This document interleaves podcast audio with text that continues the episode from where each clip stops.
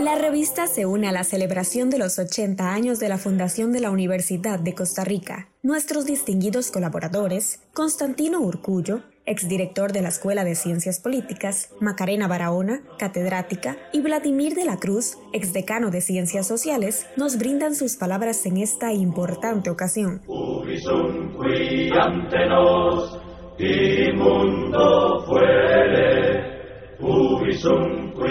Esta semana ha cumplido 80 años la Universidad de Costa Rica. Fue fruto de la decisión esclarecida del doctor Rafael Ángel Calderón Guardia y su ministro de Educación, don Luis Demetrio Tinoco. Sufrió la oposición de los sectores más conservadores y retrógrados de este país que argumentaban de que iba a ser un centro de formación de vagos, cosa que no ocurrió. Recordemos que la universidad había sido este, suprimida la Universidad de Santo Tomás a finales del siglo XIX y lo que quedaron fueron escuelas profesionales como la Escuela de Derecho y la Escuela de Agronomía. La universidad se fue desarrollando, pero realmente recibió su fuerte, su más fuerte desarrollo bajo la dirección de don Rodrigo Facio, quien promovió la reforma universitaria a finales de los años 50 trajo profesores europeos, tanto en las ciencias, el doctor Saumels, en la filosofía, Constantino Lascari, soy benemérito de la patria. Don Rodrigo Facio modernizó la Universidad de Costa Rica, creó la ciudad universitaria y se fundó una universidad moderna que hoy día está en el ranking de Shanghai, de, las universidades mejores del mundo. La universidad es necesaria. ¿Por qué es necesaria la universidad? Porque es un centro que reúne todos los saberes y no hay un saber único como lo pretendieran algunos de los dogmáticos en el pasado y aún hoy en día. La universidad es el centro donde se reúnen todos los saberes y donde se pretende explicar el porqué de las cosas y también llevar del porqué y de la indagación científica al cómo, a la tecnología, a cómo hacer las cosas. Pero no se puede hacer el cómo si no se entiende el porqué. Las causas más inmediatas de, de, las cosas y de la realidad. Y es importante también resaltar que no es solo las ciencias puras la universidad, sino que lo imprescindibles en cualquier universidad, pero también son las humanidades, las artes, la filosofía, el preguntarse por las causas últimas de las cosas y las ciencias sociales, que es el preguntarse cómo funciona la sociedad para entender esa sociedad, pero también para transformar la sociedad hacia metas mejores de convivencia ciudadana. Algunos quisieran que la universidad fuera nada más el elogio del sistema y la formación de técnicos. Error garrafal. La tecnología es necesaria, pero tiene que ser dirigida por el pensamiento y el pensamiento esclarecido que se forma en las universidades. La Universidad de Costa Rica ha cumplido con esa misión, ha cumplido cabalmente con esa idea del saber múltiple, del diálogo interdisciplinario entre los saberes y se resiste el pensamiento a transformar la universidad únicamente en un centro de formación de tecnólogos y de practicistas. Tienen que ir las dos cosas juntas. Preguntarse sobre las causas generales de las cosas y traducir esa pregunta y esa reflexión en contribuciones específicas que surgen de la investigación, pero también de la relación de la universidad y de su acción social con la sociedad en la que está inmersa.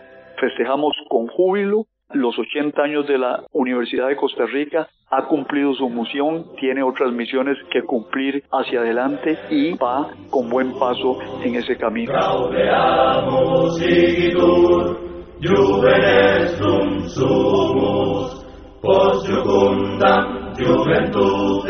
El 26 de agosto de 1940, con desfiles de honor estudiantes de los colegios de secundaria, el presidente Rafael Calderón Guardia, el ministro de Educación Luis Demetrio Tinoco, Monseñor Víctor Manuel Sanabria, autoridades recién nombradas por el Congreso de la República que conformaron el primer Consejo Universitario y Alejandro Aguilar, su primer rector, celebraron la ceremonia de inauguración de la Universidad de Costa Rica, en la cual tenemos un legado de fotografías impresionantes de ver eh, la ceremonia cívica eh, en las calles alrededor de lo que fue la universidad en el barrio González Laman. 80 años han pasado llenando de trabajo y ciencia a la sociedad costarricense. La Universidad de Costa Rica es sin lugar a dudas el icono de lo mejor de nuestra vida como ciudadanos. No solo alberga como casa de estudios a las generaciones más entusiastas de los y las costarricenses que forjan su futuro, sino que entre los docentes, los administrativos y los trabajadores en general Juntos simbolizamos a una institución que vive para dar, que trabaja y crea conocimientos y valores, que sintetizan lo mejor de nuestra identidad, lo mejor de una sociedad que se construye buscando mayor justicia, mayor igualdad, mayores oportunidades para mejorar la calidad de vida de nuestro presente y futuro. Estos anhelos de trabajo son los podios en que vive nuestro sistema democrático, esos misterios que los foráneos no perciben cuando hablan de por qué vivimos en paz, más en paz que en otras regiones. Son la cultura, la educación y la oportunidad para las nuevas generaciones. Este aniversario de 80 años no se ha vivido como la amerita. Las condiciones de la pandemia a nivel mundial pues han limitado las actividades.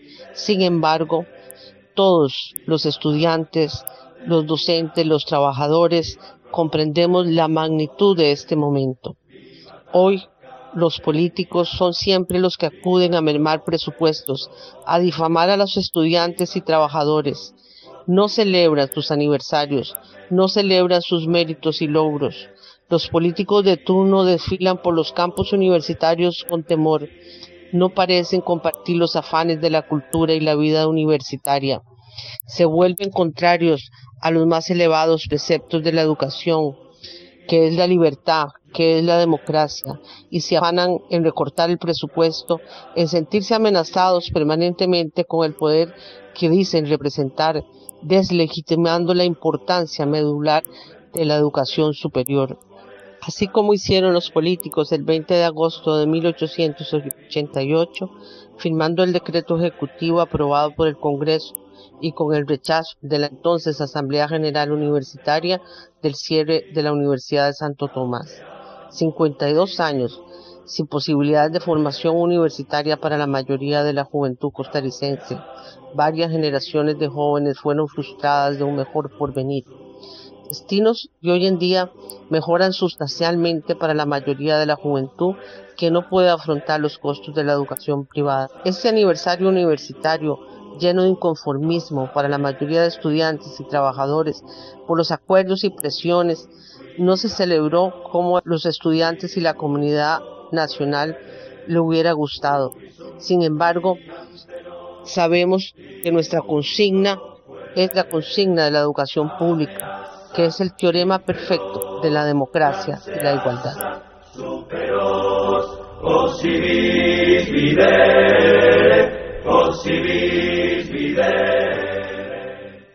El 26 de agosto se acaban de cumplir 80 años de la creación de la Universidad de Costa Rica.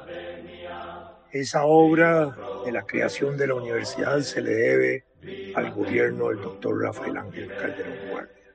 Pero fue el esfuerzo también de un movimiento que empezó a gestarse desde antes para que se volviera a abrir la universidad de Santo Tomás que se había cerrado en 1888.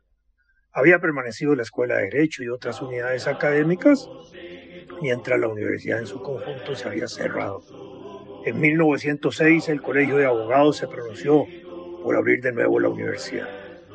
El esfuerzo siguiente para abrir la universidad se va a intensificar en la década de 1930, cuando entonces el ministro de Educación Teodoro Picado Michalski que era ministro del gobierno Ricardo Jiménez en 1934, empezó a gestionar la universidad con apoyo del propio presidente Ricardo Jiménez. y se hicieron negociaciones en esa época para traer de Chile lo que se llamó la misión pedagógica y otra misión económica para evaluar aspectos del país. La misión pedagógica la encabezó el profesor Luis Galdames.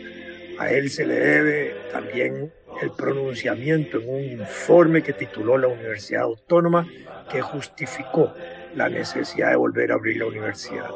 Con el profesor Galdames llegaron los profesores Oscar Bustos y Arturo Piga que evaluaron la educación primaria y secundaria. Importante que en esta comisión chilena trabajaron como asistentes los recién graduados profesores que habían sido graduados de Chile, Isaac Felipe Azofeifa y Carlos Monge Alfaro, que en los años siguientes van a tener un peso enorme, grandísimo e importante en la Universidad de Costa Rica.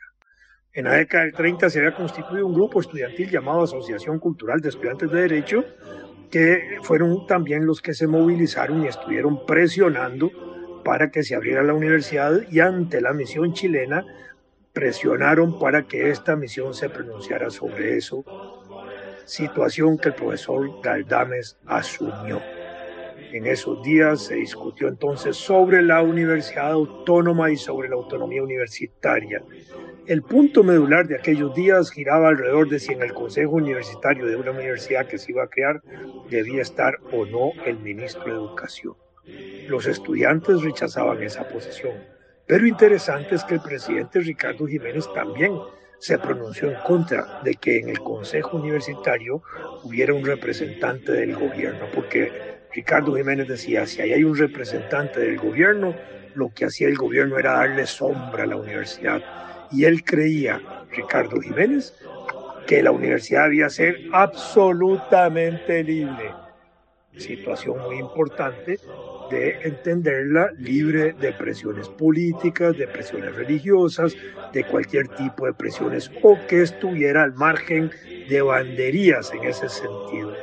En esa lucha se pronunciaron Carlos Monge Alfaro, Abelardo Bonilla Valdares, el gran humanista costarricense, Isaac Felipe, el abogado Luis Anderson, el gran cultor, el gran líder cultural de Costa Rica de la primera mitad del siglo XX, Joaquín García Monge, Alejandro Alvarado Quiroz, uno de los juristas más prominentes que tuvo el país, diputado, eh, ministro de Relaciones Exteriores, que después llegó a ser primer, primer rector de la Universidad de Costa Rica, Alejandro Alvarado Quiroz, Víctor Vargas Quesada también, Benjamín Hernández, Napoleón Silva y el propio Teodoro Picado, que se pronunciaron en ese sentido a favor de la Universidad Autónoma.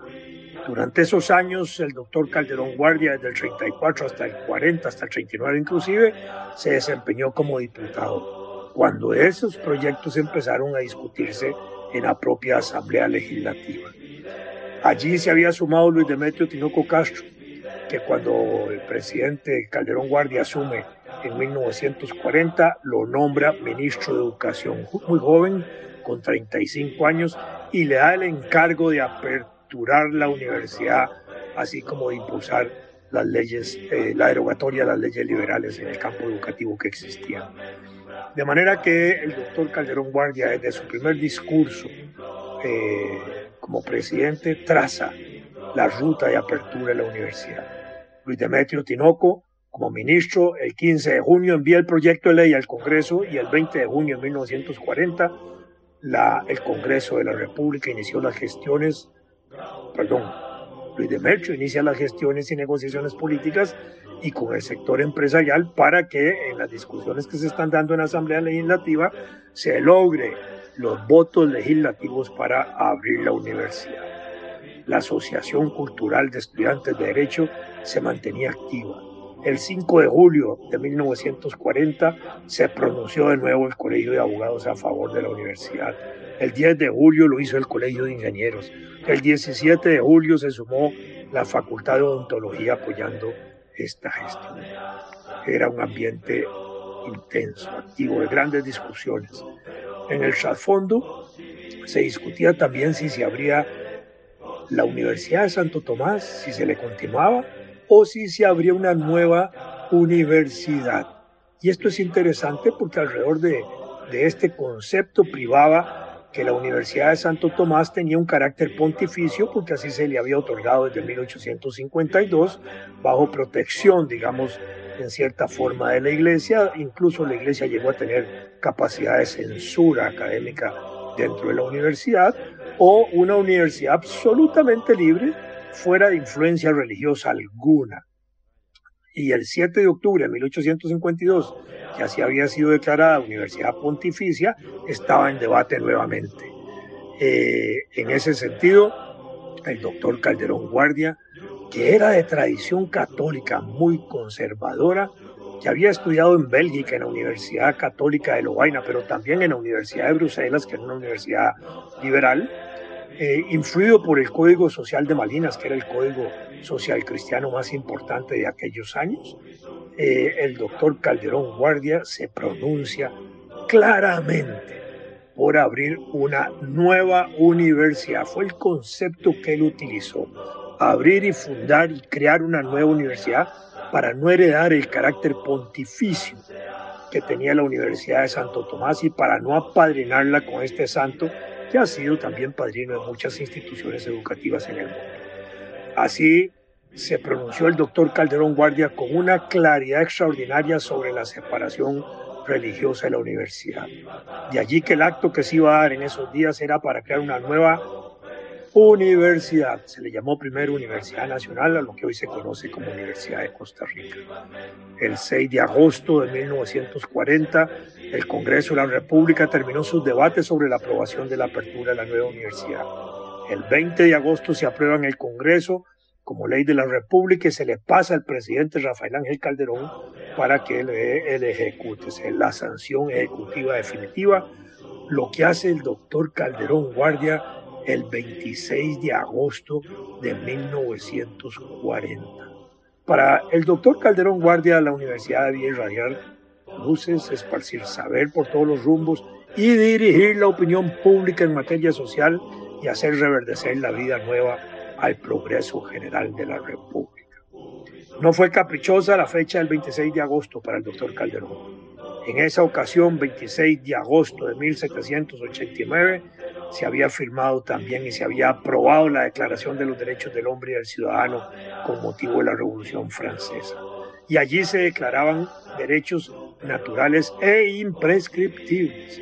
Entre ellos se establecían aspectos que van a informar la Universidad de Costa Rica, el concepto de libertad e igualdad, de que los hombres nacen libres e iguales, sin distinciones de, carácter social, que debe fundarse los derechos en utilidad común, que nadie debe ser incomodado por opiniones, inclusive religiosas o políticas, a condición siempre de que no se perturbe el orden público establecido por la ley, donde en los derechos de aquella época se establecía la libre comunicación de pensamiento, de opiniones, como los derechos más preciosos del hombre, de manera que todo ciudadano pudiera hablar, escribir, imprimir libremente a cambio de la libertad.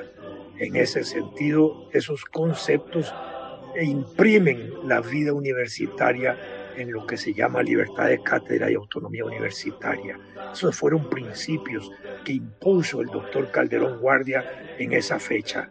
La evocación del 26 de agosto relacionada con la Declaración de los Derechos Humanos es verdaderamente extraordinaria, porque hoy la educación se considera un derecho y no es un simple derecho, se le considera también un derecho humano, y no un simple derecho humano, sino un derecho humano más indispensable para el desarrollo de las personas y las sociedades, y se le considera una herramienta de cambio social y una forma de superar la pobreza, la marginación y la exclusión social.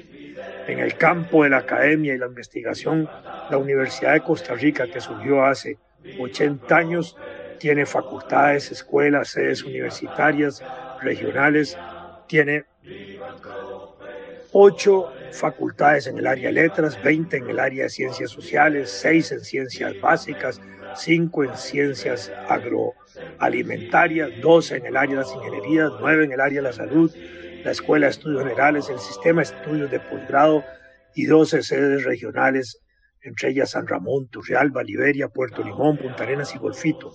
A todo esto suma la Radio Universidad, en sus distintas frecuencias, su canal 15 de televisión, el coro universitario, el teatro universitario, el jardín botánico, el planetario, varios museos universitarios y la universidad goza hoy el primer lugar de las universidades de Centroamérica, el 19 de América Latina y un reconocido lugar entre las primeras mil universidades del mundo. Tiene para el primer semestre de este año 2020 43.430 estudiantes inscritos, de los cuales el 60%, 23.500, son becados. Tiene 252 profesores que están estudiando en el exterior, profundizando sus estudios.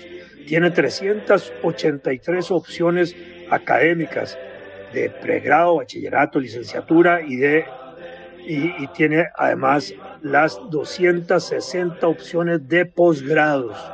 A eso suma 338 estudiantes, eh, perdón, 165 estudiantes becados en el exterior estudiando y 338 estudiantes extranjeros en la Universidad de Costa Rica. Con motivo de este aniversario, he propuesto, Vladimir de la Cruz, que a la universidad científica que está desarrollada en el campus universitario se le llame Ciudad de la Investigación o Ciudad Científica, doctor Rafael Ángel Calderón Guardia. Es quizás la mejor forma de agradecerle al doctor Rafael Calderón Guardia el compromiso de haber impulsado la apertura y la fundación de la universidad y es el mejor reconocimiento que se puede hacer al gran reformador social de Costa Rica, que esta fue su primera reforma social aprobada antes que los seguros sociales y el código de trabajo.